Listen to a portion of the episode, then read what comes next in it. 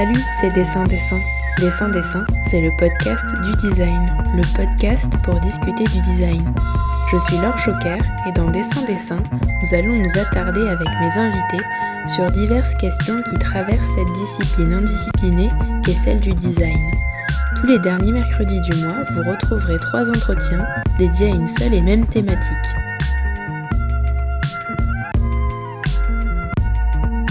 La cuisine, centre d'art et de design, aurait aussi pu se retrouver dans la thématique du précédent épisode sur le design en milieu rural. À Nègrepelisse, près de Montauban, c'est également un château qui accueille ce lieu de culture. Culture à prendre au sens large du thème, en lien avec le sol, l'alimentation, le territoire, mais aussi en lien avec les artistes et les designers qui s'y rendent en résidence pour construire des projets toujours engagés. Martha Jonville, directrice de la cuisine, nous confie par téléphone quelles sont ses ambitions pour 2020 et ce qu'elle concocte avec son équipe.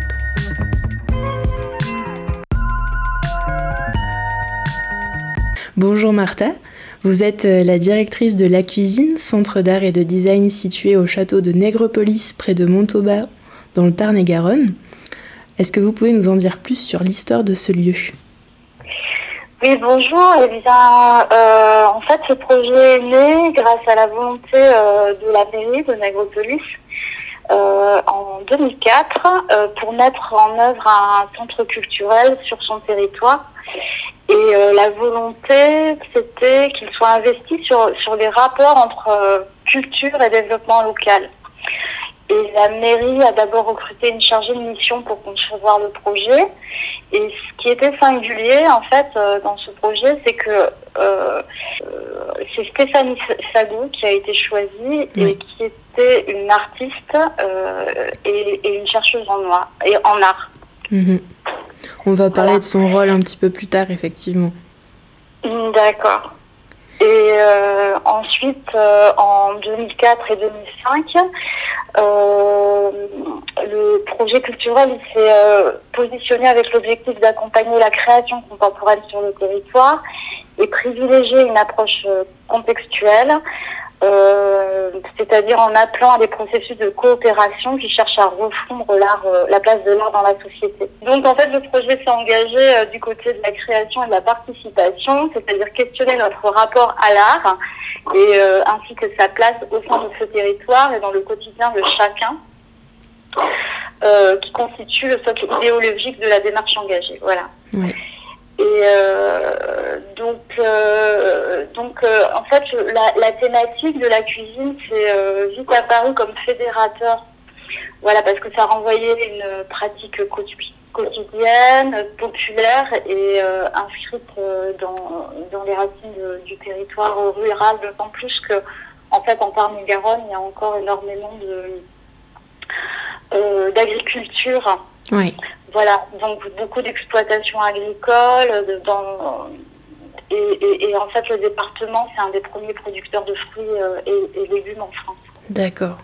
Et alors, euh, pour faire un petit peu le lien et pour euh, comprendre comment le, le, design, parce que là on, a, on parle beaucoup d'art, mais comment le design ouais. est, est arrivé au centre, je vais débuter notre entretien en vous posant la question rituelle de dessin-dessin qui est est-ce que selon vous, le design est définissable? Si oui, quelle est sa définition? Et sinon pourquoi? Euh, Alors la définition euh, la plus simple en fait euh, que j'ai trouvée pour l'activité du design, c'est qu'il s'intéresse à la façon dont les idées s'incarnent dans le monde matériel. Et euh, donc, euh, le design n'est pas le privilège de professionnels spécifiques, mais de tout penseur qui traduit les idées abstraites en une réalité matérielle. Oui. Je pense que c'est aussi, ça peut être aussi un outil pour s'affranchir de notre condition sociale. En tout cas, c'est un peu ce qu'on va travailler ici à la cuisine et nous sert à repenser notre environnement. Oui, parce que oui, on ne l'a pas euh, indiqué, mais vous, vous êtes euh, arrivé euh, en septembre, euh, au, enfin septembre de l'année dernière, à, à oui. Et vous n'avez oui. pas une formation de designer, hein, si je comprends bien. Non, j'ai pas voilà. une formation de designer, mais j'ai une formation euh, beaux-arts, euh, orientée euh, sur la céramique, -hmm. précisément, puisque j'ai fait l'école de Limoges. D'accord. Et après, j'étais dans le master arrêt politique de Bruno Latour à Sciences Po. Le SPIP, on va en reparler un peu plus tard dans l'interview. D'accord. Alors comme vous l'avez dit en introduction, le centre il a été initié en 2004 et en 2014, le château a été repensé par euh, l'agence RCR Architecte. L'une de leurs réflexions, c'est vraiment d'avoir travaillé sur la réactivation de la cour du château comme un espace qui crée un dialogue entre intérieur et extérieur. Et puis tout autour du centre, euh, il y a aussi des œuvres pérennes de designers comme euh, les 5-5 et Nathalie Crassé. Alors il me mhm. semble que l'une des volontés fondatrices du centre, c'est justement de connecter, comme vous le disiez, hein, la vie locale aux démarches des artistes et des designers. Et justement, en 2020, la programmation du centre sera axée sur le thème de la réconciliation. Qu'est-ce qui se cache derrière cette thématique? Alors oui, effectivement, il y a, en fait, il y a, comme je vous disais tout à l'heure, le, centre d'art s'est construit avec une réelle volonté de travailler avec son territoire. Euh, cependant, il y a eu un véritable fossé creusé, euh, qui s'est creusé entre le centre d'art et, les habitants de Nègrepelisse. Et l'interconnexion est assez euh, difficile en fait. Euh, donc, Dans quel sens? Parce qu'ils venaient pas forcément aux expos, ils se sentaient pas concernés par ce qui s'y passait Ils se sentent pas concernés, ils pensent que c'est pas pour eux, ils pensent que c'est élitiste, ils pensent que euh, qu'on leur a volé leur château en fait. D'accord. Ce qu'il faut que vos, auditeurs comprennent, c'est que euh, ce centre d'art, il, il, a été construit sur des ruines d'un ancien château qui est vraiment euh, dans le centre de Nègrepelisse et que, et que ces, ces ruines, en fait, avant, c'était une place où les gens venaient jouer aux boules, euh, faire des fêtes, euh, c'était le 14 juillet. Et, euh, et le centre d'art s'est construit dessus, effectivement avec une volonté d'en de, faire une place publique. Mais il y a quelque chose qui n'a pas fonctionné dans la conception du lieu, c'est-à-dire que effectivement il y a une grille en fait qui coupe le centre d'art de la ville et les habitants ont vraiment du mal à, à rentrer dans le lieu. D'accord. Donc, euh, donc il y a, y, a, y a, tout un travail euh, à faire. Alors, on ne sait pas trop par quel bout le prendre, mais en tout cas, on demande aux artistes invités euh, de prendre en compte vraiment ces questions. La, la, la, saison prochaine, elle va s'appeler Reconciliation. Oui. Et, et en fait, on, on Je suis partie d'un texte d'Estelle Zong, en fait, qui, qui pose comme, euh, comme euh, point de vue qu'en fait que la crise écologique peut être vue comme une crise de la sensibilité euh, et, qui a, enfin, et que la modernité, en fait, bon, ça c'est pas elle qui le dit, mais bon, la modernité en fait a, créé une rupture entre, entre nature et culture. Ouais. Et, qui a, et que l'art jouer un rôle en fait pour, pour, enfin, pour réconcilier euh, notre rapport à la nature euh, et, et, nous aider en fait à, à nous rendre sensibles. Mm. Alors j'ai pas euh, compris de quelle autrice vous parliez. Estelle Zong. D'accord, merci. Voilà, je vous en prie. Et, et, en fait, je suis partie de là pour, aussi parler du centre d'art parce que euh, le, enfin, le centre, l'architecture euh, des RCR est euh, finalement est, extrêmement moderne. Oui. Et je me suis posé la question de savoir si justement la façon dont elle avait été construite n'était pas la raison pour laquelle en fait il y avait une rupture avec son environnement.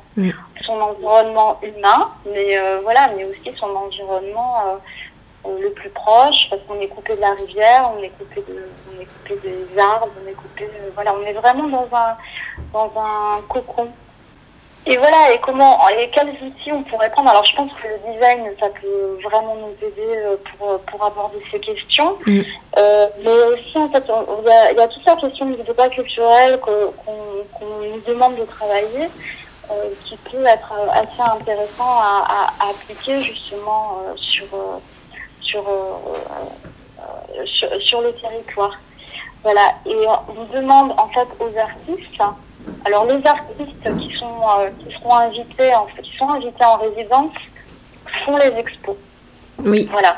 C'est-à-dire qu'il n'y a pas euh, des artistes qui viennent faire des expos et d'autres artistes qui sont en résidence. C'est-à-dire mhm. qu'ils viennent en résidence, ils passent un temps ici et on leur demande vraiment euh, de travailler ici avec les gens, mais aussi pas qu'avec les gens, avec, euh, avec les matériels d'ici, avec les questionnements d'ici, et, et, donc aborder cette question de, de la problématique du, du, du centre d'art et comment reconstituer justement euh, le centre d'art en partant de la question écologique et en incluant euh, la question de la cuisine euh, dans, dans ces questionnements. Oui, oui parce que c'est vrai qu'on va, on va en parler un petit peu plus, mais la cuisine, en fait, le centre, il est constitué du, de plusieurs salles d'exposition, j'imagine, et aussi d'une cuisine expérimentale dont on va parler plus en, en avant dans, dans l'interview.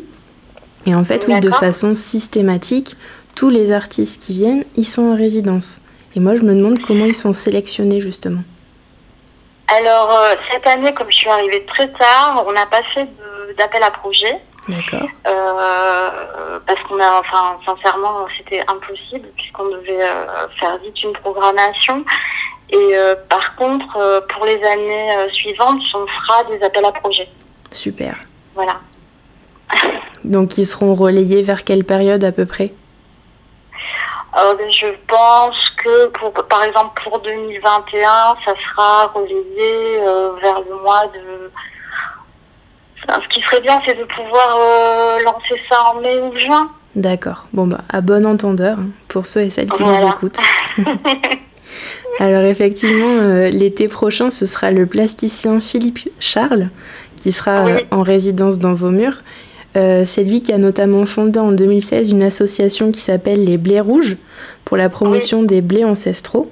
Est-ce que vous pouvez nous expliquer en quoi va consister sa résidence de territoire et sa résidence de création, qui, si j'ai bien compris, peuvent toutes les deux être menées en parallèle? Oui, alors en fait, euh, il, va, il va arriver en résidence en février. D'accord. Et sa résidence va se terminer vers le mois d'octobre. Ok. Euh, en fait, on, a, on lui a demandé de travailler euh, à la fois euh, sur un territoire politique de la ville à Montauban et à la fois encore toujours sur ces questions de travailler avec les gens ici en résidence à la cuisine. Donc il y a, y a, deux résidences qui vont être menées en parallèle mais qui vont finalement être en lien. Oui. pour finalement produire une expo qui sera verni en juin. D'accord. Voilà. Et euh, euh, Philippe Charles, en fait, il a collecté des semences anciennes de blé, mhm. un peu dans le monde entier. Donc, c'est des semences qui ne sont pas modifiées. Euh, il a commencé, il est artiste, hein, mais il a commencé à à les planter, à voir ce que ça donnait, à les récolter. Ensuite, il a moulu le blé, il a fait euh, lui-même euh, son levain et il a fait son pain. Et, euh, et, ça a créé des pains qui sont assez extraordinaires, autant dans leur forme que dans leur dans leur qualité, parce que par exemple, les gens qui sont allergiques au gluten peuvent manger ce pain. Ok. Voilà. Et en fait, ce qu'il faut savoir, c'est qu'il fait aussi ses fours. Il mhm. design ses fours. Et euh, il va travailler donc euh, à Montauban sur le territoire politique de la ville où il va faire construire des, fours euh, aux habitants. Il va travailler, en fait, ils vont planter du, du blé, ils vont le récolter, ils vont, ils vont faire leur farine. En fait, ils vont apprendre tout le processus euh, de fabrication du pain jusqu'à et des fabrications du, du, four euh, jusqu'à la cuisson. D'accord. Euh, voilà. Et ils vont travailler avec des architectes aussi qui travaillent sur, sur avec de la terre et de la paille pour fabriquer des fours. Ok. Donc tout ça, ce sera à Montauban Oui. À Montauban et à Nègrepelisse. D'accord.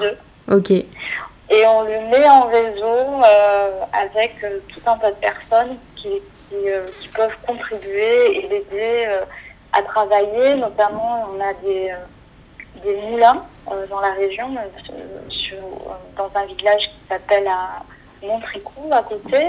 Il y a une, il y a une boulangerie autogérée dans un dans un village qui s'appelle Saint-Antonin de, de Nobleval. Enfin voilà, il y, a, tout un réseau de, personnes qu'on peut activer parce que c'est un territoire aussi euh, euh, très actif.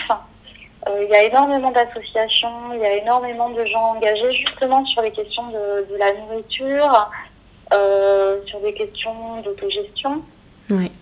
Et, et voilà, en fait aussi à Montauban, ce qu'on veut, ce que, ce que Philippe, Charles peut aborder avec les habitants, c'est un peu euh, savoir en fait euh, s'autonomiser et peut-être leur apprendre, enfin je veux pas non plus, euh, mais réapprendre ce que, ce que nous-mêmes on, aimerait bien, c'est-à-dire à, cultiver nous-mêmes notre, nourriture et à la fabriquer nous-mêmes de manière assez simple finalement. Mmh. Attendre vers le plus d'autosuffisance quoi. Oui. Mmh. Donc, euh, enfin, autosuffisance, mais on peut dire aussi autonomie. Voilà, et, euh, et ça peut être aussi un, un, jeu. Euh, et, ça crée aussi du lien, en fait, pour, si on se met à, à, travailler le pain, en fait, on voudrait faire aussi des fours collectifs pour faire des cuissons une fois par mois. Enfin, des, des choses comme ça qui peuvent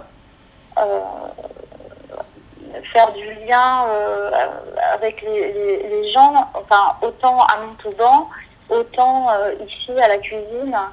Euh, si on fait un four juste à l'extérieur, ça peut être des moments où on peut se rencontrer pour cuire le pain. Un four qui puisse être accessible à tous, quoi. Exactement. Mm.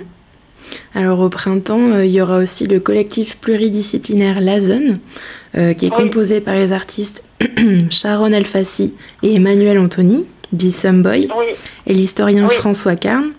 Donc ensemble, ils ont effectué une recherche de 8 mois dans le cadre du Master Sciences Po Expérimentation en Art Politique, le SPIP, que vous avez suivi donc, et qui a été fondé par euh, l'anthropologue et philosophe des sciences Bruno Latour. Ils se sont formés suite à une commande de la fondation euh, Carasso pour réfléchir à des formes d'ateliers participatifs qui interrogent les questions de démocratie alimentaire et aussi de communs alimentaires. Alors si j'ai bien compris, le collectif va poursuivre ses recherches au sein de la cuisine pour proposer deux ateliers basés sur des méthodes de design fiction, c'est ça? Euh, Alors c'est un peu glissé. Euh, la, la, commande. Oui. oui, parce que ce qu'il faut expliquer à, nos auditeurs et auditrices, c'est que en fait, vous m'avez envoyé un peu en exclu euh, la programmation pour l'année prochaine, donc c'est normal qu'il y ait des choses qui soient modifiées, quoi. Exactement. Mm. Et, en, fait, vous ne pouvez pas le savoir parce que j'ai vraiment reçu euh, leur mail là euh, il y a deux jours. Donc, en fait, ils veulent faire un travail d'enquête avec des interviews et des récoltes d'objets voilà, sur le territoire de Nègrepolis. Parce qu'en fait, euh,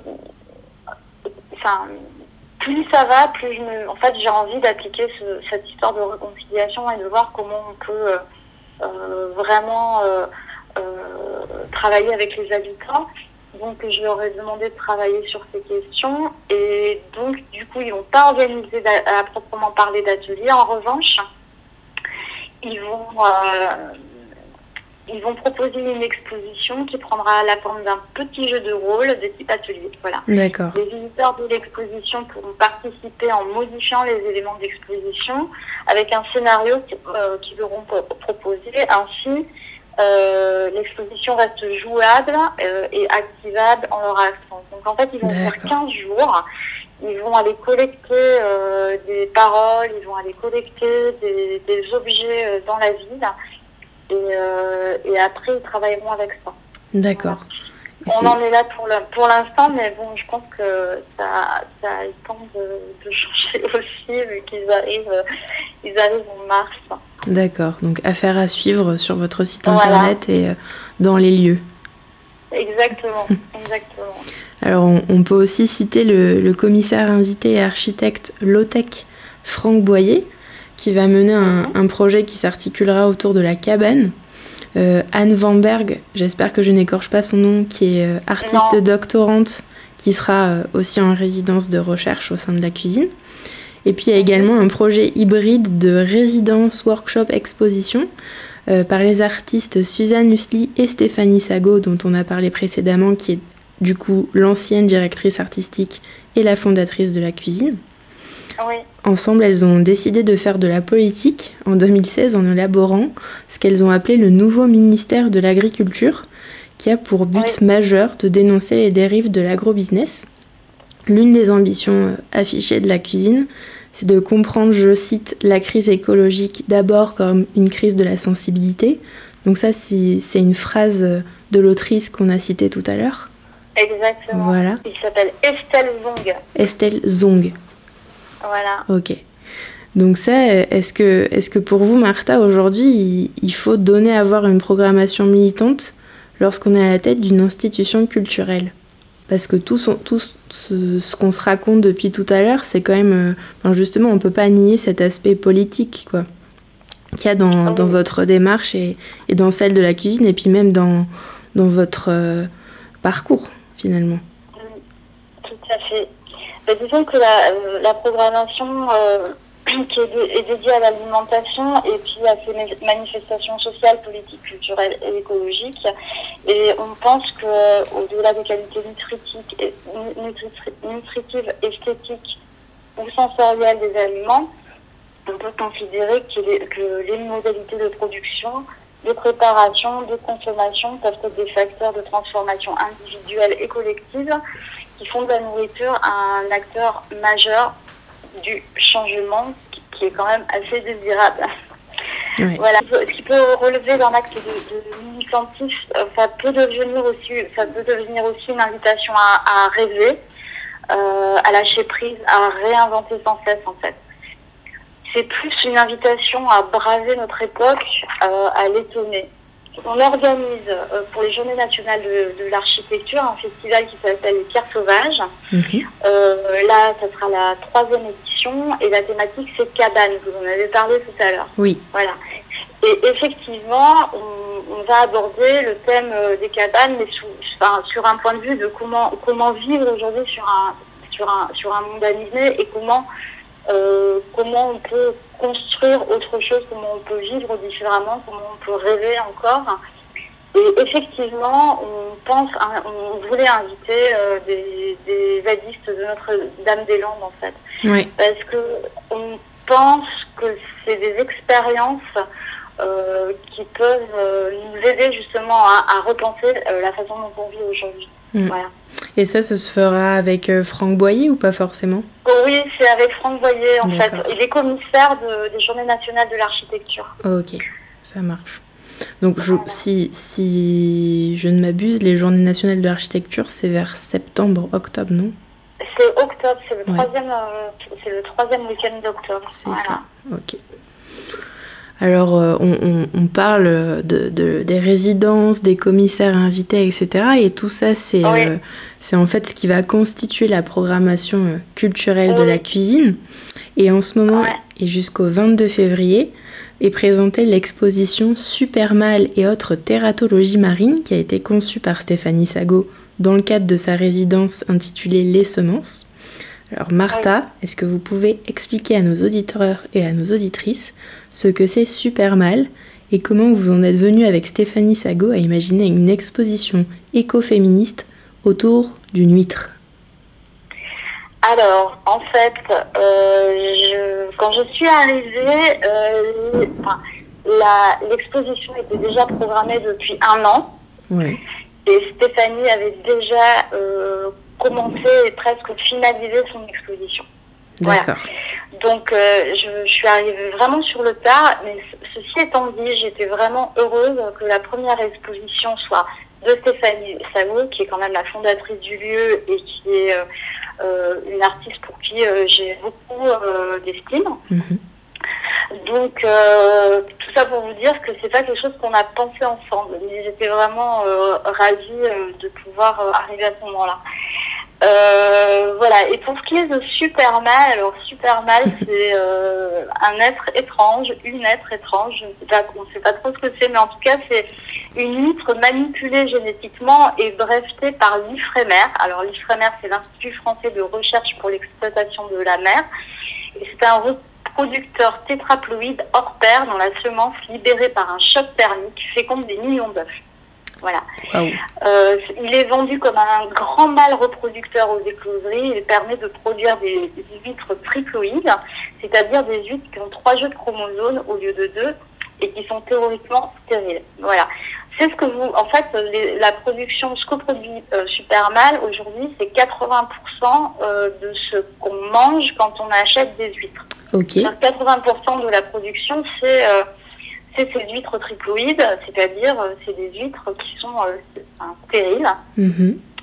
Et, euh, une des grosses problématiques, c'est quand même c'est l'information au consommateur, c'est-à-dire qu'on ne sait pas qu'on mange des, huîtres génétiquement modifiées et, et que, que c'est un désastre écologique en fait parce qu'elles sont pas vraiment stériles et qu'elles et qu'elles répandent une semence dont on ne sait pas du tout les effets euh, quels sont les effets euh, en ce moment sur euh, les autres huîtres dites naturelles en fait voilà. Et donc en fait ces, ces mollusques ces huîtres hermaphrodites à l'état naturel sont nommées huîtres huîtres à quatre saisons. Alors ce qui est une absurdité totale voilà, donc mm. il n'y a plus de saisonnalité, c'est bien pour ça, c'est parce que les gens en général n'aiment pas les huîtres, n'aiment pas les huîtres laiteuses, c'est pour ça qu'on a créé euh, ces huîtres. Et donc on peut les produire euh, à tout moment et, euh, et, mais par contre elles sont complètement déconnectées de la vie et de ses cycles. Et, et, elles ne développent pas les semences d'été que l'on nomme les temps. Oui, c'est vrai, quand on mange des huîtres, euh, des fois l'été, il y a un petit liquide blanchâtre, en fait, qu'on appelle le lait de l'huître, mais c'est normal, en fait, c'est la saison, c'est l'été qui veut ça. C'est ça, mm. c'est la période où elles euh, produisent euh, du mais c'est vrai que c'est pas au goût, c'est pas au goût de tout le monde. enfin, il y a des gens qui aiment énormément, il y en a des, y a des gens qui aiment moins, mais bon, voilà, quoi, Bon, ça va faire écho à à la thématique, euh, puisque cet épisode il sera diffusé le 25 décembre pour Noël, donc euh, peut-être que les gens vont voir les huîtres euh, qu'ils auront dans leurs assiettes d'une façon un peu différente cette année. moi, depuis que, que j'ai appris par Stéphanie l'existence de ces huîtres, je, à chaque fois que j'achète des huîtres, je demande est-ce que c'est des huîtres triploïdes ou pas. Et, les producteurs me regardent avec des grands yeux, mais en me disant mais comment comment elle fait quoi? Ouais. voilà. Donc la cuisine a levé, euh, a levé le mystère euh, des huîtres génétiquement modifiées grâce à son exposition qui est, qui est visible jusqu'au 22 février. C'est Stéphanie Sabou qui a levé, euh, qui a levé le mystère, voilà, qui, en fait, qui nous amène dans, dans, dans, dans un, une sorte de songe parce qu'elle raconte, elle a cherché à, à raconter à son fils son histoire parce qu'elle est fille et petite fille d'ostréiculteurs et, euh, et elle se demande en fait euh, aujourd'hui euh, quel monde se prépare pour son fils et elle nous entraîne comme ça dans, dans une exposition destinée à son enfant. D'accord. C'est une belle démarche. Alors effectivement, on, on, parle beaucoup d'alimentation, on a parlé de pain, on a parlé des huîtres. Donc forcément, euh, la cuisine ne serait pas un lieu complet sans un endroit où dans lequel on peut cuisiner. Donc ce lieu, il s'appelle euh, Les Fourneaux. Et je crois qu'en 2020, il va s'y dérouler de nombreuses activités. Il va y avoir des ateliers, des performances, des conférences et des débats. Est-ce que vous pouvez nous en dire un petit peu plus? En fait, euh, Les Fourneaux, c'est un grand espace fait à peu près 160 euh, mètres carrés où sont installés des fourneaux et tout ce qu'il faut pour, euh, pour travailler professionnellement euh, à faire la cuisine. Mhm. les invitations qui se déroulent depuis plusieurs années dans ces fourneaux, c'est notamment à des, artistes et des designers culinaires.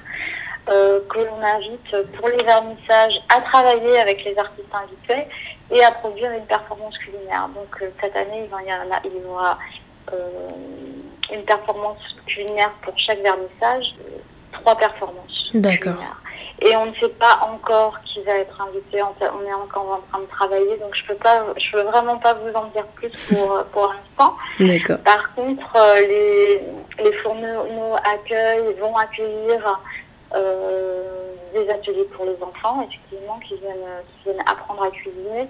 Et par ailleurs, on, on invite aussi euh, des cuisiniers à venir faire des ateliers adultes, Mhm. notamment pour apprendre à cuisiner euh, euh, certaines formes de cuisine qui ne savent pas trop cuisiner, notamment quand pour les gens qui ont décidé de ne plus manger de viande, par exemple, ou de ne plus manger de produits animaux euh, dans leur ensemble, bon, ben, euh, il faudra apprendre à cuisiner. Quoi. Donc c'est euh, c'est- compliqué et on va proposer ça. D'accord. Donc toujours dans, ce, dans cette volonté d'aider les, les gens qui sont en transition ou qui se posent des questions Voilà. sur, euh, sur la façon dont ils se nourrissent aujourd'hui. quoi. Oui, oui, oui, oui. Et je me demande, euh, je me demande d'ailleurs bêtement hein, peut-être pourquoi il n'y a Ouais. pas un espace de restauration euh, pérenne au sein du centre? Est-ce que c'est une volonté alors- euh, de votre part ou est-ce que c'est dû à un manque d'espace adapté? Enfin, je, je me demandais. C'est pas quelque chose. Alors, euh, la problématique qu'on a avec ce lieu, mais euh, c'est un peu la question qu'on a abordée au début de l'interview, c'est que c'est une architecture qui a été euh, euh, conçue euh, et sur la. Bon, déjà qu'on ne peut pas toucher. Donc, il n'y a pas eu de, de volonté de, de- de mettre un restaurant dans la cuisine à la base. Voilà. Et aujourd'hui, ça serait extrêmement compliqué. En fait, on n'a pas du tout d'espace pour installer un espace de restauration. Par contre, sur les événements, on invite, euh, outre les performances culinaires, on invite euh, des, des, des personnes euh, à venir cuisiner pour, pour des gens qui, ont- qui désirent dîner sur place. D'accord. Ok. Donc il y a quand même la possibilité de manger en fait, enfin d'avoir une forme Oui. d'interaction directe avec. euh, Très, très ponctuellement, malheureusement. Ouais. Pour conclure, je dois vous dire que cet épisode, il sera diffusé le 25 décembre, comme on en parlait tout Oui. à l'heure avec euh, les fameuses huîtres. Est-ce que euh, vous avez une recette facile issue euh, des divers ateliers euh, à partager avec nos auditeurs et auditrices pour euh, la fin d'année? Oui. Alors, je vous, ai, je, vous ai, je vous ai préparé une recette de faux gras. Ah ben c'est super parce que justement on en parle dans le premier épisode avec la designer culinaire plasticienne Céline Pelcé du faux gras. Donc c'est parfait. D'accord. D'accord. Bon, ah, donc, je me lance? Ben oui, on vous écoute. Alors, pour préparer un faux gras, il vous faut une échalote pelée et coupée en dés, 4 cuillères à soupe d'olive, 4 gousses d'ail, euh, gousses épluchées et émincées, 4 cuillères à café de romarin, 4 cuillères à café de thym haché, 4 cuillères à café de sauge haché, 24 champignons coupés en morceaux, 2 cuillères à soupe de cognac et 2 cuillères à soupe de sauce de soja. Ok. Encore 400 g de lentilles, 150 g de, 150 g de noix grillées et 2 cuillères à soupe de purée de betterave. Enfin, du poivre noir. Ok. Euh, voilà, donc pour la préparation. Dans une grande casserole, vous faites revenir l'échalote dans 2 cuillères à, à soupe d'olive, d'huile d'olive jusqu'à ce qu'elle devienne translucide. Ensuite, vous ajoutez l'ail, les herbes et les champignons. Vous rajoutez du cognac et augmentez la température de cuisson. Ensuite, vous ajoutez de la sauce soja, vous la réduisez, vous réduisez la température et faites cuire à feu doux pendant 6 minutes. Ok. Tout ça est très précis. Voilà. on retire la casserole du feu et on laisse refroidir. Ensuite, dans un mixeur, on verse le mélange de champignons, le, reste euh, d'huile d'olive, les lentilles, les noix, la purée de betterave et le poivre noir. Vous ajoutez quelques gouttes de cognac supplémentaires selon vos goûts, évidemment, pour donner un petit plus à la préparation. Ensuite, on place dans un petit bocal en verre et on réfrigère et on réfrigère quelques heures avant de servir. Il faut bien sûr servir tout ça sur du bon pain grillé. Voilà. Super. Ben, peut-être du pain grillé euh, qui sera euh, concocté par Philippe Charles prochainement euh, Bah, à la cuisine. Peut-être. Peut-être. ce sera pas à Noël, ce sera pas le, le foie gras de Noël, mais ce sera le foie gras du, C'est ça. Ben, merci beaucoup Martha pour euh, toutes ces explications et, et, cette recette partagée avec nos auditeurs et auditrices. Et puis on, une petite précision, la, la, cuisine est pas vraiment, enfin je, les, les, horaires d'ouverture pendant les vacances de Noël, quels sont quels sont-ils? C'est fermé pendant les voilà. vacances de Noël. Je voulais le préciser parce que j'étais pas sûre, mais au moins comme ça c'est clair. Ouais. Et le centre réouvre à quelle date? Le 6. Le 6 janvier, voilà. Janvier. Donc vous avez du 6, au 6 janvier au 22 février pour euh, partir à la découverte euh, du centre d'art et de design La Cuisine. Ouais. Et ça vaut vraiment le coup, outre l'exposition de Stéphanie qui est magnifique, euh, le centre d'art en lui-même est.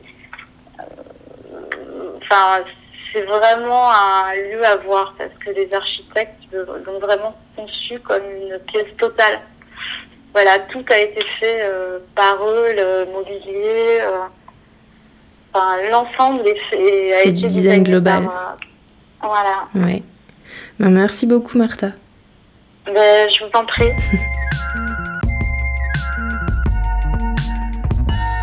que vous mangiez ou non des huîtres ou du faux gras à Noël, je vous invite chaudement à poursuivre votre écoute attentive vers le site de la cuisine pour écouter en archive le podcast conçu par l'équipe du lieu, plus précisément celui dédié à l'art et la cuisine de mai 2018, qui est en lien dans la description de cet épisode.